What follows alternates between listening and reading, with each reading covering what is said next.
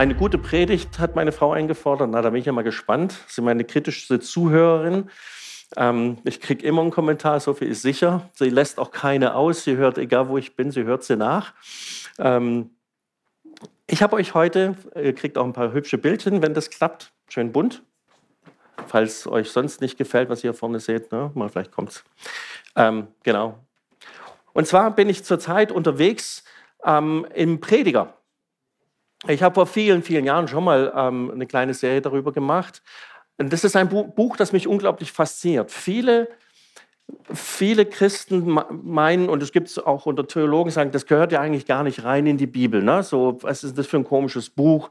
Der ist ja so depressiv. Kam auch schon jemand auf mich zu. Also mich macht der immer depressiv. Sag ich, hm, ich weiß nicht, ob das sein Ziel ist, alles schlecht zu reden oder ob er einfach einer ist, der sehr offene Augen hat und sehr dezent, aber wieder, immer wieder wichtige Akzente setzt, worum es geht eigentlich im Leben. Ich glaube, dass der Prediger uns wunderbare Lektionen für ein gelingendes Leben geben kann. Und ich entdecke in jedem der einzelnen der Kapitel verschiedene Aspekte, die unglaublich wichtig sind, damit wir unser Leben meistern können. Die natürlich nicht einfach nur, wende diese, diesen Griff an und dann passiert das rauskommt, sondern dass es darum geht, zusammen mit Gott immer wieder neu zu begreifen, was das Leben eigentlich ist. So sehe ich den Prediger als einen Realisten, der nicht tut, als gäbe es das alles nicht. Der sagt, nee, das beachte ich erst gar nicht. Ich gucke wo ganz anders hin. Ich habe meinen Kopf im Himmel. Sondern er sieht genau hin und beschreibt, was ist. Und lasst uns ehrlich sein, das erleben wir doch auch. Ne? Das Leben schenkt einem so manches ein. Und das unabhängig davon, ob wir Christen sind oder nicht. Und wir müssen damit umgehen, lernen damit umzugehen. Vor knapp 30 Jahren gab es einen Film, den manche von euch vielleicht noch kennen. Ähm, und zwar, nächste Folie. Erinnert euch an den? Forrest Gump. Ein Film über einen sehr einfältigen Menschen. Kann sich jemand noch erinnern an den Film? Ja, ja, gell? Wir sind alle in dem Alter. Sechs Oscars hat das eingeheimst. Ähm, über diesen sehr einfältigen Menschen, so ein Hinterwälder. Forrest Gump aus Greenbow, Alabama. Das, so klingen die, ne? Ähm, irgendwie ein bisschen langsam, aber irgendwie eine anrührende Geschichte, denn egal wo er reinstolpert, irgendwie macht er was draus. Irgendwie kommt was draus. Er trifft drei Präsidenten, deckt den Watergate-Skandal auf, wird Tischtennis-Olympiameister, überlebt den Vietnamkrieg und rettet dabei noch 15 Mitsoldaten, ähm, macht eine Fischerkarriere, hat herausgefunden, wie viele Rezepte es für Shrimps gibt ne? und investiert in so eine komische Firma mit einem angebissenen Apfel sein Geld und wird dadurch ein Millionär. Das ist natürlich ein kleiner Traum, Märchen im Sinne von, na, du stolperst ahnungslos durchs Leben und alles gelingt und wird sogar so perfekt und es interessiert ihn noch nicht mal. Es ist ihm egal. Und dann merkt man, wie das uns einen Spiegel vorhält. Dieser Gedanke sagt, nee, uns sind viele Dinge einfach nicht egal. Wir müssen mit vielen Dingen kämpfen. Wir wären gern und hätte, täte, wollte. Ne? Und Forrest Gump ist so nicht. Und ja, er ist auch Hobbyphilosoph. Ne? Dann an, so beginnt dieser Film und endet auch, wo er auf einer Parkbank sitzt und ein Gastgeschenk eigentlich auf Knien hält, eine Pralinenschachtel und am Ende sie leer, weil er sie auffuttert selber. Ähm, und dann äh, als Hobbyphilosoph sagt er, meine Mama hat immer gesagt, das Leben ist wie eine Pralinenschachtel. Man weiß nie, was man bekommt. Ist was dran, ne? Also es geht so ein bisschen um die Pralinenschachtel, die das Leben ist. Es geht um äh, Lebensphasen, die, die wir durchgehen. Und manche von denen sind ja eingebaut in unser Leben. Ne? Lebensphasen, also wer von euch zum Beispiel schon beim Check-up war, erinnert sich, wer nicht, hier ist der Flyer, liegt außen vor. Da beschäftigen wir uns auch an diesem Seminar darüber, wie so Lebensphasen aussehen und wo wir uns möglicherweise befinden, versuchen herauszufinden, was das für uns bedeutet. Ich meine, die, die klassischste Lebensphase, die alle mal durchgemacht haben und durchmachen müssen, ist die, na, die Pubertät, der Übergang von Kindsein zum Erwachsenen. Manche sind Dauerpubertierende, haben es nie ins Erwachsenenleben geschafft. Aber das Ziel ist es, durch diese Veränderungsphase hindurchzugehen, um in der Lebensphase anzukommen, die für uns bestimmt ist. Und ja, da gibt es noch ein paar Krisen mehr in unserem Leben, die dann noch kommen. Denn das Leben verändert sich weiter. Und darüber spricht der Prediger 3. Ich möchte gerne anfangen mit den ähm, ersten acht Versen, die übrigens, ähm, weiß nicht, kennt ihr dieses, äh, dieses Lied von den Birds? Turn, turn, turn. To everything, turn, turn, turn. There is a season. Ich finde es witzig, die haben dann Mozzi Kohle gescheffelt und haben einfach nur den Text hier abgeschrieben. Denn da kommt nichts anderes drin vor, außer Prediger 3, 1 bis 8. Lasst mich das euch vorlesen.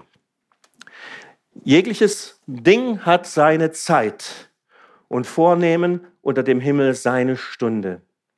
Das Geborenwerden hat seine Zeit und ebenso das Sterben. Das Pflanzen hat seine Zeit und ebenso das Ausraufen des Gepflanzten.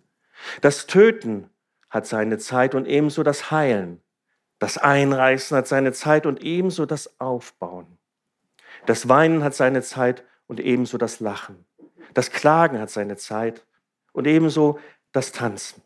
Das Hinwerfen von Steinen hat seine Zeit und ebenso das Sammeln von Steinen. Das Liebkosen hat seine Zeit und ebenso das Meiden der Liebkosung. Das Suchen hat seine Zeit und ebenso das Verlieren.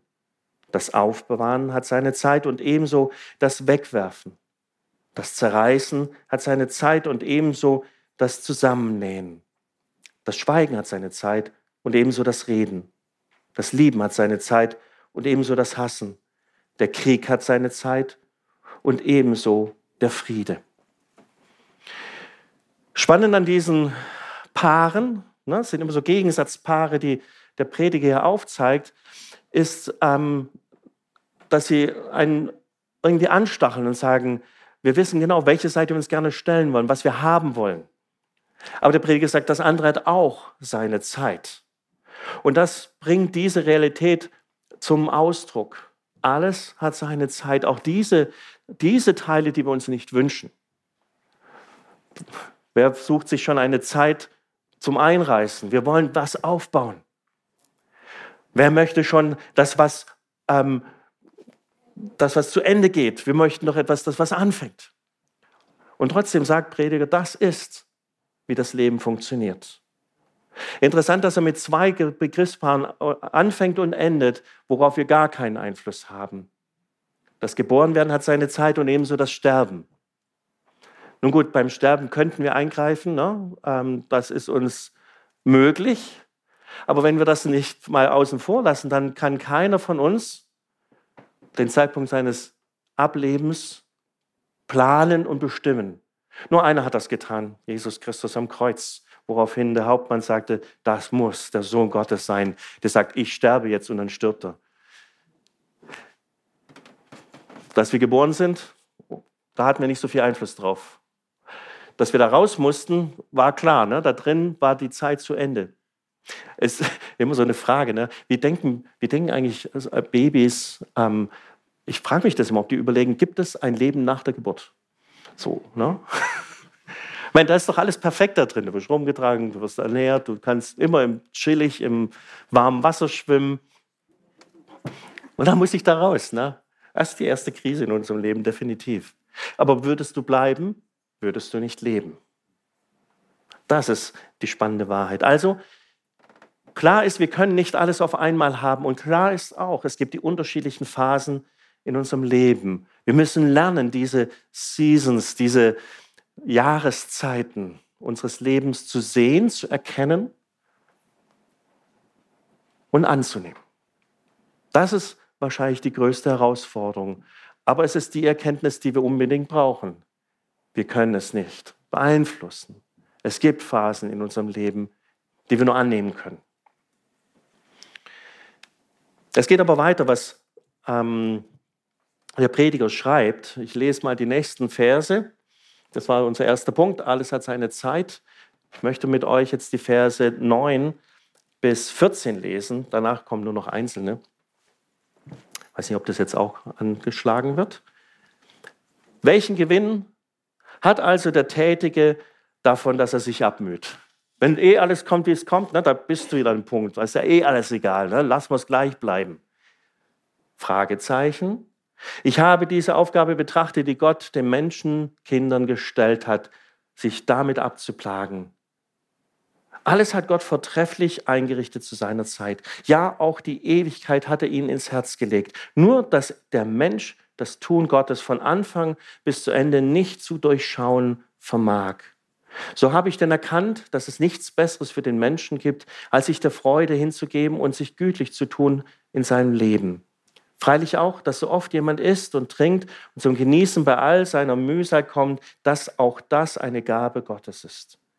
Ich habe erkannt, dass alles, was Gott tut, ewige Geltung hat. Man kann da nichts hinzufügen und nichts davon wegnehmen. Und das hat Gott so eingerichtet, damit man sich vor ihm fürchte.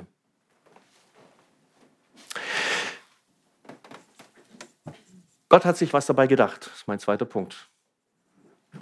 Am Ende stellt sich immer heraus, dass Gott nicht nur alles in der Hand hat, sondern dass es gut macht. Und das ist die große Herausforderung in unserem Leben, Gottes Güte wirklich zu sehen. Erleben wir nicht Dinge, wo wir denken, Gott, wenn du gut wärst, müsste das doch so laufen. Dann würde doch das nicht passieren. Dann hätte der nicht das erlebt. Das sind die Fragen, die wir stellen und die sind auch verständlich und die kommen hoch. Es ist also eine Frage des Vertrauens, ob ich glaube, Gott hat sich was dabei gedacht. Und wenn wir ans Ende gekommen sind und zurückschauen und denken, er hat es doch gut gemacht. Das ist Vers 11a, wo er das so deutlich macht. Ne? Gott hat sich das alles zu seiner Zeit gut ausgedacht. Alles hat seinen Platz und macht dann auch seinen Sinn. Das Problem ist, dass wir es nicht immer verstehen. Da kommen wir gleich dazu. Aber in Vers 11b, übrigens ein Vers, der viel zitiert wird und gerne zitiert wird, ne? auch in, in einem der Lieder, die wir singen, kommt das vor. Da heißt es, dass Gott die Ewigkeit in unser Herz hineingelegt hat.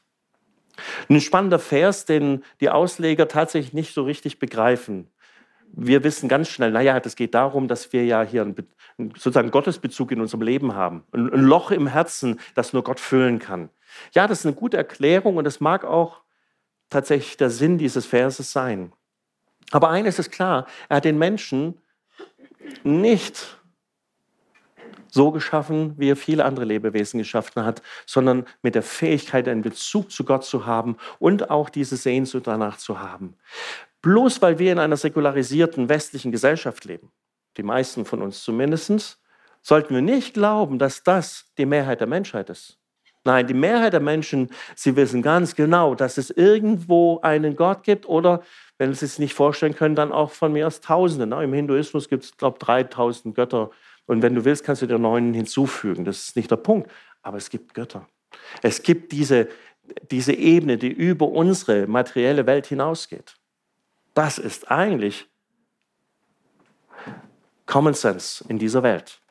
Und ja, die liberalen Denker der westlichen Gesellschaft, die haben gedacht, das können wir alles wegrationalisieren. Wir erklären denen alles, dass das nicht stimmt. Ne? Das haben vor allem wir genossen in der westlichen Gesellschaft. Also wir in Deutschland, aber alle, die so zur westlichen Kultur dazugehören. Da hat man all das Übernatürliche wegerklärt. Und jetzt stehen wir so ratlos da und weil Gott ist ja nicht mehr existent, entdecken wir, welche Blüten es treibt. Von der ganzen Astrologie, dann legt man sich Steine unter das Bett ähm, oder das Kopfkissen oder so ein Kram. Ne? Irgendwie ist der tiefe Wunsch danach, dass da etwas gibt, was über unser Leben hinausgeht und was eine Wirkung hat, die nicht erklärbar ist, an die man glauben muss. Der Glaube ist eine unglaubliche Kraft und wir sind dafür angelegt danach zu suchen, danach Ausschau zu halten.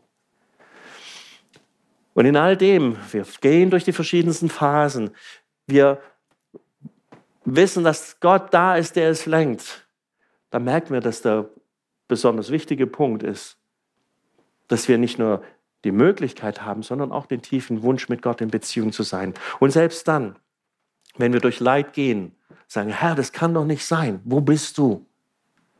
Aber immerhin stellen wir die Frage, wir suchen, nach, suchen wir nach ihm. Wenn es uns immer alles gut geht, ne? wenn wir auf der Sonnenseite des Lebens surfen, brauchen wir Gott ja gar nicht. Geht doch, klappt doch alles prima. Nein, diese Phasen des Leides, die helfen uns, uns wieder bewusst zu machen, dass wir es alleine eben nicht schaffen. Und dieser Vers 11 hat noch einen weiteren Punkt, jetzt sind wir schon beim vierten Punkt. Wir werden nicht alles verstehen. Da heißt es hier, nur dass der Mensch das Tun Gottes von Anfang bis zu Ende nicht zu durchschauen oder zu verstehen vermag. Überrascht? Wir verstehen Gott nicht immer. Oder vielleicht eher meistens nicht. So. Also nun möchten wir es uns gerne hererklären. Da sind wir auch ganz schlau, vor allem wir Theologen. Ne? Wir, wir erklären alles irgendwie, so muss man das verstehen, hier muss man es verstehen. Wir trauen uns gar nicht zu sagen, Gott, ich verstehe dich nicht, kapiere ich nicht. Warum machst du das so? Oder warum ist das so? Ich, ich, ich, ich verstehe es nicht. Aber mittlerweile bin ich entspannt genug, sagt, das tut meine Gottesbeziehung nicht ruinieren und mein Vertrauen, dass Gott existiert, ist so bombenfest einbetoniert in meinem Herzen, dass ich mir erlauben kann, auch mal sagen, Gott, das, das nervt. Also was du da machst und was du da zulässt, das geht gar nicht. Finde ich ganz schlimm. Und mittlerweile kann man dann auch als Pastor sagen, ehrlich, darauf habe ich keine Antwort. Weiß ich nicht. Ich, ich kann es nicht ganz durchschauen. Ich habe manchmal eine Ahnung davon. Manchmal, manchmal sehe ich da Spuren von dem, was Gott tut und denke, das könnte eine Antwort sein. Aber ich bin schon lange nicht mehr so vermessen, immer zu wissen, was Gott da eigentlich vorhat. Hinterher ist man immer schlauer, gell? Das ist ja das Schöne beim Bibellesen. Wir wissen ja, wie es ausgeht. Schick. Nur, ähm, wir versuchen uns hineinzuversetzen in die Leute damals, die es eben nicht wussten. Und das macht sie dann auch einen Tick menschlicher, ne? dass sie manchmal doch versagt haben, doch nicht vertraut haben, doch nicht den ganzen Weg gegangen sind. Äh, so wie wir vielleicht ab und zu. Denn im Rückschau ist es einfach. Ich lese die Bibel sage, ja, Helden Gottes. Aber wenn du mittendrin in der Geschichte bist, äh, bleibt die Herausforderung, vertrauen wir Gott. Bleiben wir an ihm dran. Sage ich, verstehe dich nicht, ich kapiere das auch nicht. Ähm, es ärgert mich auch, aber ich bleibe dran. Ich will mit dir den Weg zu Ende gehen. Und dann wollen wir noch mal sehen. Und möglicherweise geht es uns dann, wie es Hiob ging. Ich muss an Hiob ein bisschen denken beim allerersten Lied, ne, wo, wo so beschrieben ist, wie, wie Gott die Welt geschaffen hat. Da haben wir drüber gesungen. Und ich erinnere mich, wie, wie Gott Hiob geantwortet hat, der, der Gott angeklagt hat. Ehrlich gesagt, nicht ganz zu Unrecht. Falls ihr die Geschichte schon mal gelesen habt. Also muss schon sagen, wer sowas abkriegt wie der Hiob, der finde ich, also da kann man schon mal nachfragen wollen, was das soll. Und Gott geht gar nicht drauf ein. Findet ihr das nicht spannend? Er rückt nur die Perspektive zurecht. Warst du damals dabei, wo ich das gemacht und jenes gemacht? Kannst du mir erklären, wie das funktioniert und jenes funktioniert? Selbst mit allem Wikipedia und YouTube würden wir das nicht hinkriegen heutzutage. Wir sind immer noch sprachlos, wenn wir die Größe Gottes einmal wahrnehmen. Und hier bringt auch die einzig akzeptable Antwort. Mund zu, ich sag nichts mehr. Äh, du Gott, ich Mensch. So. Und manchmal brauchen wir das Verständnis wieder neu, denn in, unseren, in unserem Druck, in unserem Wunsch zu verstehen, vergessen wir ganz, dass wir gar kein Recht haben auf irgendetwas in diesem Leben. Überhaupt auf nichts. Dass wir alle hier, zumindest im Moment, im Frieden leben, ist nicht unser eigenes Verdienst. Dass du in Deutschland geboren bist? Nicht dein Verdienst. Dass wir nicht in der Ukraine geboren sind und in der Ostukraine leben, ist auch nicht unser Verdienst. Allein das macht schon demütig, wenn wir uns das bewusst machen. Allein das hilft dabei, sagen, oh, wo wir es besser haben, wollen wir schauen, wie wir teilen können. Aber wir wissen, es ist so viel Gnade in unserem Leben. Und die übersehen wir manchmal, wenn wir durch eine schwere Phase gehen. Die können wir nicht so richtig wahrnehmen, aber sie ist dennoch da. Und deswegen kommt der Prediger zum Schluss, mein fünfter Punkt, freue dich des Lebens. Und zwar jetzt. Freue dich des Lebens. Ich komme zu dem Schluss, dass wir genießen sollen, was Gott uns gegeben hat. Wir verstehen nicht alles, wir durchblicken nicht alles. Manche Phasen mögen wir nicht, aber es gibt immer noch wieder Momente und Dinge, die, die uns so wichtig sind, so wertvoll sind, die uns geschenkt sind, dass wir sie genießen. Das Leben ist voller Überraschung, ja. Ja, und manchmal, ich weiß nicht, wie es euch geht mit Pralinenschachteln, manchmal, ich, ich mag keine mit Marzipan drin. Ja. Ja, ja. Das Blöde ist, du siehst es ja nicht immer. Also ich habe mittlerweile nach, nach 50 äh, Jahren Lebenszeit und so manche Pralinenschachtel, die an mir vorübergegangen ist, so eine gewisse Idee hat man dann schon. Da könnte irgendwie was mit Nougat sein. Ne? So manche kannst du schon entdecken, ne? dass du manches vermeiden kannst. Und dann passiert es doch wieder. Ich beiß rein, ja, Marzipan. Mist. Dann will ich es trotzdem genießen. Die Schachtel hat mir Marzipan gegeben. Ich traue mir nicht ein zweites Mal reinzulangen. Freue dich des Lebens. Wissen wir, wie lange wir leben werden? Nein, denn auch das ist uns weggenommen. Deswegen genießen wir das Leben und zwar in dem Zeitpunkt, wo wir es können. Und das ist heute. Überlege dir, was für ein Geschenk du bekommen hast. Denn das, was wir haben, das können wir genießen und dafür können wir Gott Danke sagen. Und ja, es gibt andere Dinge, wo es uns schwerfällt. Aber wir wollen unseren Blick immer wieder auf das richten. Denn das ist entscheidend, die Blickrichtung. Nicht die Summe. Das machen wir immer gerne, so Rechnung aufmachen. Ne? Ich habe so viel Gutes, aber das machen wir alles viel, viel kleiner dann. Und das ist alles mies. Na, emotional wird das aufgebläht. So ganz klar, dass ich mich schlecht fühlen muss. Da ist ja nichts da. Aber wenn ich dann doch mal kurz auf meine Happy-Liste, nenne ich die dann immer gucke und sage, es gibt doch so ein paar Dinge, die ganz schön sind, trotz all dem Blöden, was gerade läuft. Aber das ist schön, das genieße ich, das habe ich. Und das, was wir am meisten übersehen, sind, ist das Geschenk der Beziehung. Vor allem, wenn es uns schlecht geht, vergessen wir das, dass wir da viel geschenkt bekommen haben. Übrigens, das mit dem Genießen, das könnt ihr intensiver im Kapitel 2 von Prediger nachlesen. Und das mit der Beziehung, wenn ihr wollt, könnt ihr intensiver in Kapitel 4 nachlesen. Da geht er nämlich nochmal tief rein und sagt, das ist das Geschenk des Lebens, dass wir nicht alleine unterwegs sind. Wir sind nicht alleine. Allein das ist ein Grund, Teil der Gemeinde zu sein. Es gibt immer irgendjemand, der mit dir beten kann. Du, komm her, bet für mich. Machen wir viel zu wenig, ne? weil, wir nicht, weil wir nicht ehrlich genug sind, weil mir geht es gerade nicht gut oder ich gehe durch eine schwere Phase. Ja, so, so ist halt. Passiert anderen auch. Aber dann ist gerade irgendjemand anders da, dem es gerade besser geht und sagt, da bete ich gern für dich. Und der mit ermutigen Worten beten kann und ich sage, ja, mir geht es genauso scheiße. dann machen wir eine Pity-Party, ne? So. Wem geht's schlechter? Der kriegt den Trostpreis. Nein, es gibt immer jemand, und das ist, was Prediger beschreibt. Wenn du fällst, dann gibt es jemand anderes, der kann dich wieder aufhelfen. Wenn zwei zusammenliegen, das will man sich gar nicht zu Ende denken, dann wird, wird beiden warm. Da erinnere ich mich an früher immer an die kalten Füße, die meine Frau übergestrackt hat. Dachte ich, das passt da nicht zu Prediger. ähm, es ist immer jemand da. Das ist das Geschenk der Gemeinschaft und deswegen sind wir berufen, Teil der Gemeinde Christi zu sein. Wir sind nicht allein. Es gibt immer jemand, der mit uns eine Wegstrecke geht. Und durch diese Menschen wird auch Christus in unserem Leben offenbar. Und das ist ein Geschenk. Nun, ich muss tatsächlich noch eine Beobachtung hinzufügen. Ich weiß nicht, ob ich den Text da auch reingebracht habe. Der nächste Punkt ist, Mal schauen, ob der Text kommt. Nämlich die Verse 16 und 17. Nein, da lese ich sie einfach so. Weiter aber habe ich unter der Sonne wahrgenommen, an der Stätte des Rechts, dort wo Recht sein sollte, da herrschte das Unrecht und an der Stätte der Gerechtigkeit, da herrschte die Gesetzlosigkeit. Da dachte ich bei mir in meinem Sinn, den Gerechten wie den Gottlosen wird Gott richten, denn er hat für jedes Vorhaben und alles Tun eine Zeit festgesetzt.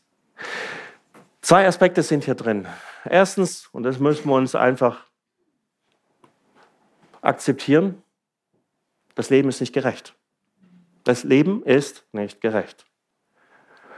Es gibt viele Ungerechtigkeiten. Er schaut hin an die Stätte des Rechts, er meint natürlich den Gerichtssaal.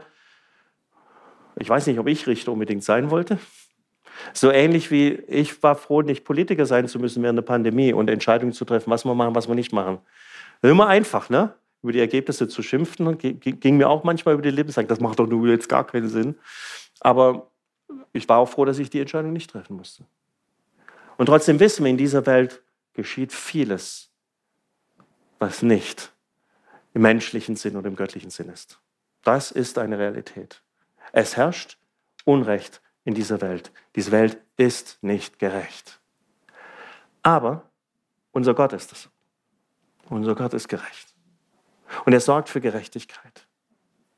Und allein deswegen kann es gar nicht anders zugehen, als dass es Gericht gibt. Das große Gericht, das in Christus stattgefunden hat, dass all die Sünde auf ihm lag, all das, all der Schmutz, dass er unter die Verbrecher gezählt worden ist. Und dass für jeden, der das annimmt, Freiheit da ist von seiner Schuld, von seiner Ungerechtigkeit. Denn, lasst uns doch ehrlich sein, wir beklagen die Ungerechtigkeit der anderen, denken aber nicht darüber nach, wo wir ungerecht den anderen gegenüber waren. Das lassen wir ganz, ganz salopp unter den Tisch fallen und da ist direkt ein Teppich, wo es drunter geht. Wir sehen ja nur unseren Teil und wie böse die Welt auch mit uns umspringt. Und dann guckt uns Gott an, nee, nee, mein Lieber, auch du hast Dreck am Stecken. Aber die gute Botschaft ist, wir können ihn loswerden. Jeder kann ihn loswerden, der zu Christus kommt. Für all die, die es nicht annehmen, sie müssen sich dann vor Gott verantworten. Und es geht auch gar nicht anders. Habt ihr das gelesen in der Offenbarung, wo es heißt, wo die Gerechten, die hingerechtet worden sind, also die Christen de facto, Gott gefragt, wann bringst du Gericht? Zu Recht. Sie wurden ums Leben gebracht, ihnen, wurden, äh, ihnen wurde Haus und Hof weggenommen. Es ist, es ist verständlich, dass sie sagen, wo wird uns Gerechtigkeit erstehen? Und Gott sagt, es wird Gerechtigkeit geschehen. Ich werde Gerechtigkeit schaffen. In Ewigkeit wird es keine Ungerechtigkeit mehr geben. Deswegen muss es Gericht geben. Es geht nicht ohne Gericht. Diejenigen, die da was zu befürchten haben, die möchten das gerne wegdiskutieren. Aber was ist mit denen, die nach Gerechtigkeit verlangen? Gott hat sie erhöht und wird sie erhöhen. Preis dem Herrn. Wir haben einen Gott, der gerecht ist. Nur, ganz ehrlich, wir können durch Phasen in unserem Leben gehen, wo wir die Ungerechtigkeit dieses Lebens spüren und merken, das ist nicht gut. Letzter Punkt, Vers 7. Äh, Entschuldigung, siebter Punkt, Vers 20. Alles geht an denselben Ort, alles ist vom Staube geworden und alles kehrt zum Staube zurück. Und da geht es noch ein bisschen weiter. Ne? Und dann sagt er, ja, wir sind alle sterblich. Ich habe sogar noch ein paar mehr. Wer weiß denn vom Lebensodem des Menschen, ob er aufwärts in die Luft emporsteigt, vom Lebensodem des Tieres, ob er nach unten zur Erde hinabfährt? So die Frage, ne? werden, werden wir unsere Haustiere im Himmel wiedersehen? da gibt es theologische Abhandlungen darüber. Geht es sogar noch weiter, glaube ich. Ist mal weiter? Haben wir noch ein paar Verse? So habe ich denn eingesehen, dass es für den Menschen nichts Besseres gibt, als dass er sich freue bei seinem Tun. Ja, das ist sein Teil. Denn wer wird ihn dahin bringen, dass er Einsicht in das gewinnt, was nach ihm sein wird? Das hat zwei Aspekte. Erstens, unser Leben ist endlich. Dem möchte man gerne ausweichen, aber es ist halt wahr. Aber ich merke es immer wieder, jahrelang habe ich auch im Altenhilfebereich gearbeitet und habe mich immer wieder gewundert, wie viele Menschen sich sich einfach nicht darum kümmern, was denn da so geschehen kann. Also all die Themen, die, die man so machen sollte, wenn man ein bisschen älter ist. Ein, ein Testament, eine, ähm, eine Dingsvorsorge, äh, ne? sowas. Hast du schon, ne? Wer es richtig aussprechen kann, der hat es wohl schon. Also sich darum zu kümmern, was wird denn sein, wenn mein Leben zu Ende geht? Wie viele Menschen einfach so tun, als gäbe es das gar nicht und das kannst du auch nicht mal ansprechen. Und dann völlig natürlich aus der Fassung geraten, wenn ein Angehöriger pflegebedürftig wird, wenn es in Richtung Tod geht und damit nicht umgehen können. Da haben wir was in der modernen Gesellschaft verloren, meiner Meinung nach. Aber was noch wichtiger ist, wir, wir müssen verstehen, dass das Teil des Lebens ist. Es gehört dazu. Und unser Leben ist darauf angelegt, dass es hier auf Erden auch wieder endet. Dann wird der Staub zum Staub zurückkehren. Das, was wir dann auf dem Gottesacker immer mal wieder zitieren. Was aber letztlich sagt, diese sterbliche Hülle, sie wird verwesen. Unglaublich, ne? Die ganze Zeit vorher hat sie noch gezwickt und geächtzt und nicht, ne? Und jetzt auf einmal, puff, weg. Aber so ist es. Trotzdem heißt es, wer weiß, was uns für einen Lohn erstehen wird. Wer weiß, wie es gehen wird und wann wir soweit sein werden. Wir wissen es nicht. Deswegen müssen wir auch aufpassen, dass wir in den Phasen unseres Lebens nicht unser Leben auf später verschieben. Wenn ich das hinter mir habe, dann wird's was. Bis dahin muss ich halt ne, Backen zusammenkneifen, durch. Die Weisheit des Predigers lehrt uns, weißt du denn, welche, welchen Lohn du von dieser Mühe hast? Und du gibst den Lohn, den du jetzt schon haben kannst, aus der Hand, weil du Wertvolles nicht beachtest. Meistens hat es bei uns in unseren Breitengraden mit einem, ich nenne mal, exzessiven Lebensstil zu tun. Meistens hat es mit Arbeit zu tun. Ne? Das ist immer wichtig. Dafür haben wir immer Zeit. Vernachlässigen das, was sich nicht beklagt.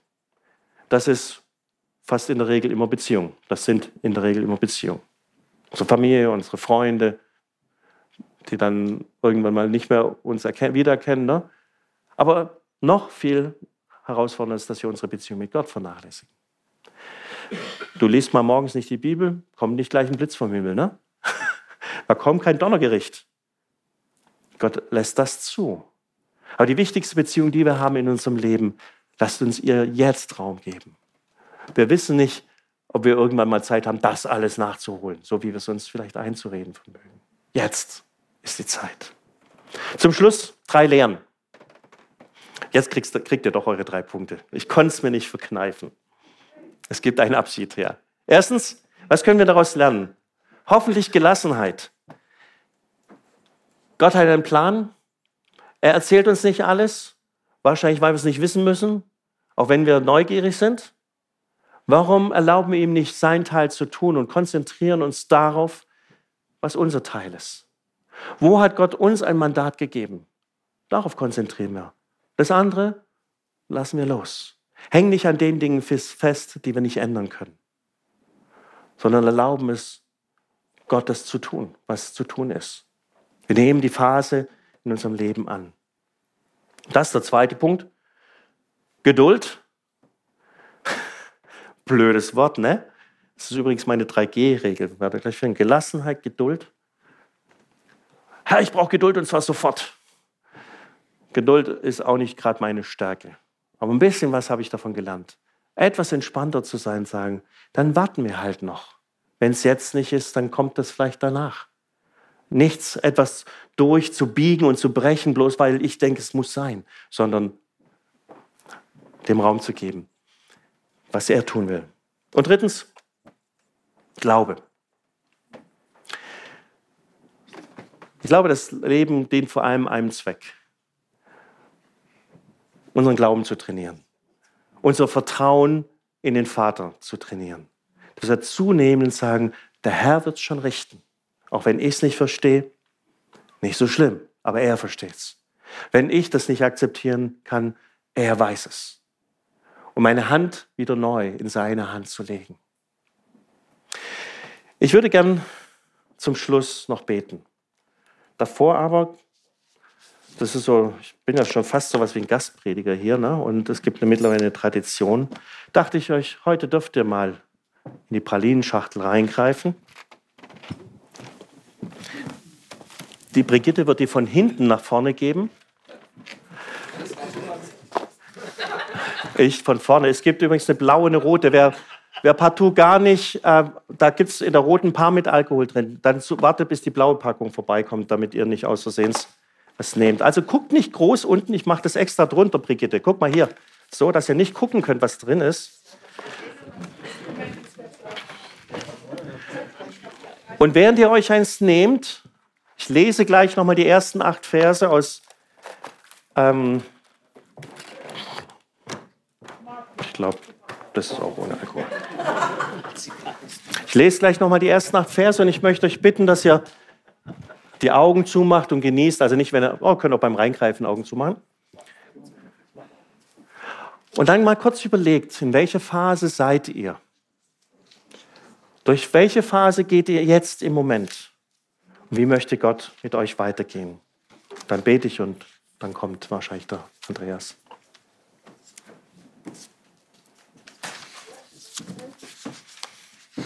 Wenn ich den irgendwann mal den Prediger finde hier. Jegliches Ding hat seine Zeit und alles Vornehmen unter dem Himmel seine Stunde.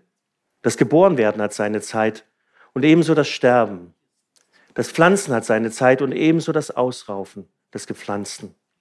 Das Zerstören hat seine Zeit und ebenso das Heilen. Das Einreißen hat seine Zeit und ebenso das Aufbauen. Das Weinen hat seine Zeit und ebenso das Lachen.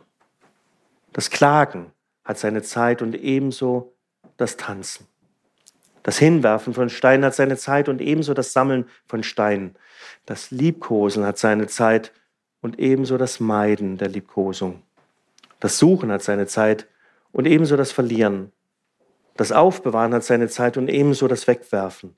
Das Zerreißen hat seine Zeit und ebenso das Zusammennähen. Das Schweigen hat seine Zeit und ebenso das Reden. Das Lieben hat seine Zeit und ebenso das Hassen. Der Krieg hat seine Zeit und ebenso der Friede. Vater im Himmel, ich danke dir, dass unser Leben in deiner Hand ist. Du hältst diese ganze Welt in der Hand, auch wenn sie verderbt ist, auch wenn sie ungerecht ist, auch wenn Schlimmes passiert, auch wenn sie so gar nicht nach deinen, nach deinen Geboten, nach deinem Herzen verläuft. Doch du bist mitten hineingekommen, um uns zu sagen, ich will dich durch dieses Leben führen und du sollst in eine Ewigkeit hineinkommen. Danke, dass wir das erkennen durften. So, Herr, lehre uns zu sehen, was wir Gutes in unserem Leben haben. Lehre uns durch die Phase, in der wir sind, sie anzunehmen und durch sie hindurchzugehen. Lehre uns in all dem dir zu vertrauen, denn du bist der Herr über alles.